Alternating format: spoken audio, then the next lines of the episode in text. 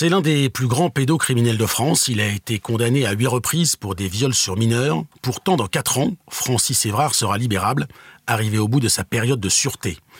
L'homme de 77 ans purge actuellement une peine de 30 ans de prison pour l'enlèvement et le viol du petit Ennis, 5 ans, c'était à Roubaix en 2007, son dernier crime. S'il refait parler de lui aujourd'hui, c'est qu'il vient de changer de nom. Il a abandonné celui de son père pour prendre celui de sa mère.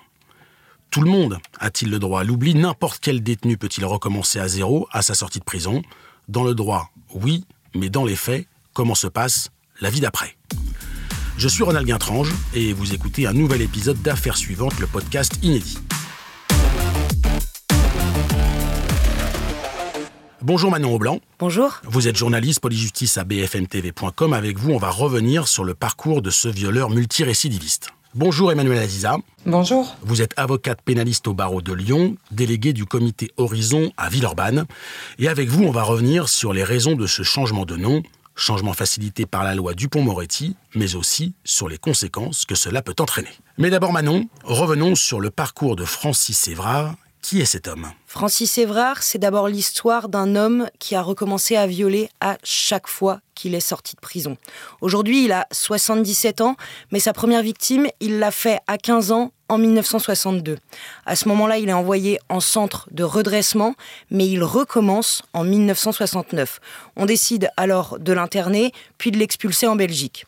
En 1975, première condamnation. Il écope de 15 ans de prison pour des violences sexuelles sur mineurs. Il est libéré 9 ans plus tard et recommence immédiatement à sa sortie de prison en 1984. Cette fois-ci, il est condamné à 4 ans de prison et sort au bout de 3 ans. Et là encore, il recommence dans la foulée. En 1987, il est condamné à 27 ans de prison pour viol aggravé sur deux garçons de 7 et 8 ans. Il est libéré le 2 juillet 2007 au bout de 20 ans. Au total, à l'époque, il a déjà été condamné 8 fois pour violence sexuelle sur mineurs et totalise 32 ans de détention. Mais Manon, son parcours ne s'arrête pas là.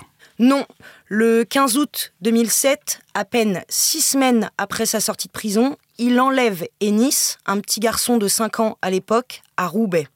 Ce jour-là, c'est la braderie à Roubaix. L'enfant joue dans la rue devant la maison de ses parents. Francis Évrard l'aborde et lui dit que s'il vient avec lui, il lui donnera des jouets. Le petit garçon le suit. Il l'emmène dans un box qu'il loue à cette époque, le drogue et le viol.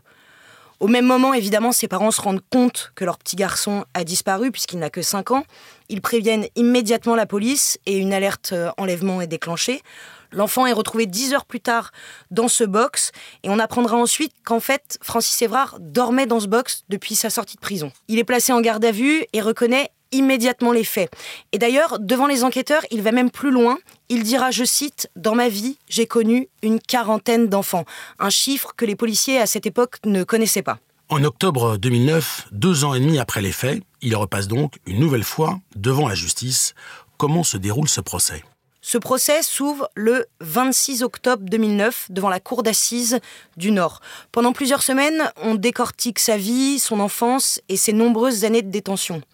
À la barre, Francis Évrard, il se décrit lui-même comme habité par des pulsions depuis un viol euh, qu'il a subi à l'âge de 10 ans. Et il dira même qu'il aurait eu entre une quarantaine et une centaine de relations sexuelles avec des mineurs. Les experts, eux, ils vont parler d'un homme euh, incurable et ils vont citer une conduite pédophile habituelle profondément ancrée. Son avocat, lui, pointe les défaillances du système judiciaire dans la prise en charge des délinquants sexuels, parce qu'en fait, à sa sortie de prison en 2007, Francis Évrard est censé entamer un traitement hormonal de castration chimique, et en réalité, il échappe à tout suivi. Il achète même une boîte de Viagra en pharmacie, une boîte prescrite par un médecin de la prison juste avant sa remise en liberté. Après plusieurs semaines de procès, Francis Évrard est condamné à 30 ans de réclusion criminelle, assorti de 20 ans de sûreté. Il pourra donc demander sa libération conditionnelle en 2027. Et s'il refait parler de lui aujourd'hui, c'est parce qu'il a donc changé de nom. Oui, il a abandonné le nom de son père pour prendre celui de sa mère. La démarche peut surprendre, mais elle est bien légale. Depuis 2022, la loi Dupont-Moretti facilite le changement de nom. Aucun motif n'est demandé si on prend le prénom de l'un de ses deux parents. Mais attention, ça ne veut pas dire que l'homme repart de zéro. Il continuera évidemment à être suivi par les services de justice et ses condamnations resteront mentionnées dans son casier judiciaire. Même chose pour son ADN et ses empreintes digitales qui restent évidemment les mêmes. Sa nouvelle identité, elle sera inscrite au fichier judiciaire automatisé des auteurs d'infractions sexuelles ou violentes. Mais effectivement, pour les familles des victimes, la pilule est dure à avaler. Ça veut dire que demain, personne ne notera qu'il n'a pas le droit d'être là, qu'il n'a pas le droit d'être dans la région.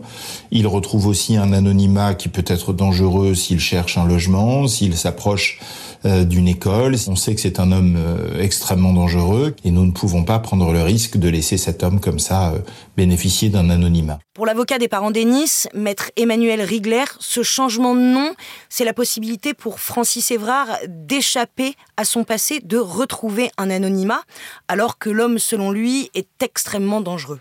Merci Manon.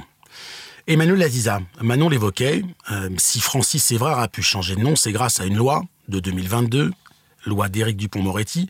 Qu'est-ce qu'elle change, cette loi? Alors cette loi, elle change tout parce qu'en fait, elle permet à chaque citoyen de changer de nom et de prendre soit le nom du père, soit le nom de la mère, soit les deux à coller sans avoir à donner en fait aucune justification. C'est ça la nouveauté de la loi de 2022, c'est qu'auparavant en fait on disait même que le nom était immuable, c'est-à-dire qu'en fait c'était hyper compliqué à, changer. Il hein. fallait faire une requête auprès du ministère de la Justice, il fallait donner euh, un motif légitime, donc c'était très compliqué.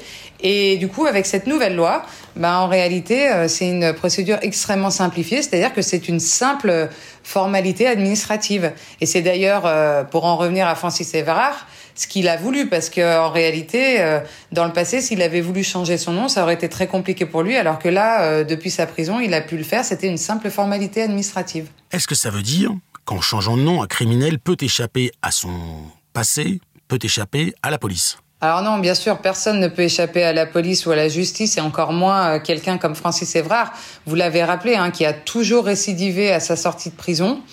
Euh, il existe en fait des garde-fous qui sont assez importants et qui permettent en réalité de ne pas échapper euh, ni à son passé ni à la justice. Vous l'avez rappelé, hein, les familles de victimes sont prévenues du changement de nom. Elles vont être informées de son lieu de résidence s'il devait sortir un jour de prison. La nouvelle identité, elle est enregistrée dans tous les fichiers de la police, de la justice. Le casier judiciaire, évidemment, est conservé et l'ADN et les empreintes sont toujours évidemment les mêmes. Donc euh, euh, non, on ne peut pas échapper euh, ni à son passé, ni à la justice, et encore moins pour quelqu'un comme Francis Évrard. On peut quand même comprendre que ce soit un choc pour les familles des victimes, qu'elles aient le sentiment qu'un violeur multirécidiviste comme lui bénéficie d'une certaine manière d'un droit à l'oubli, est-ce qu'on considère qu'une fois qu'un détenu a purgé sa peine, il a le droit de recommencer à zéro? Alors attention, il faut quand même euh, prendre conscience que sur le papier, Francis Évrard, il pourra être libérable en 2027. Mais dans les faits, il devra, avant euh, d'obtenir une sortie, franchir plusieurs étapes. Euh, vous le savez, hein, euh, il devra d'abord se soumettre à un examen de dangerosité, qui est une évaluation médicale et psychologique qui est réalisée par des experts pour voir si effectivement il existe un risque de récidive ou non. Ensuite, il y aura une commission pluridisciplinaire qui devra décider au vu des expertises si elle est favorable à la libération de Francis euh, Évrard. Et enfin, il devra passer devant le tribunal d'application des peines pour un éventuel aménagement de sa fin de peine. Une fois dehors, aussi choquant que cela puisse paraître, et euh, évidemment on comprend hein, les familles des victimes, euh, Francis Évrard, bah, il pourra recommencer sa vie, effectivement.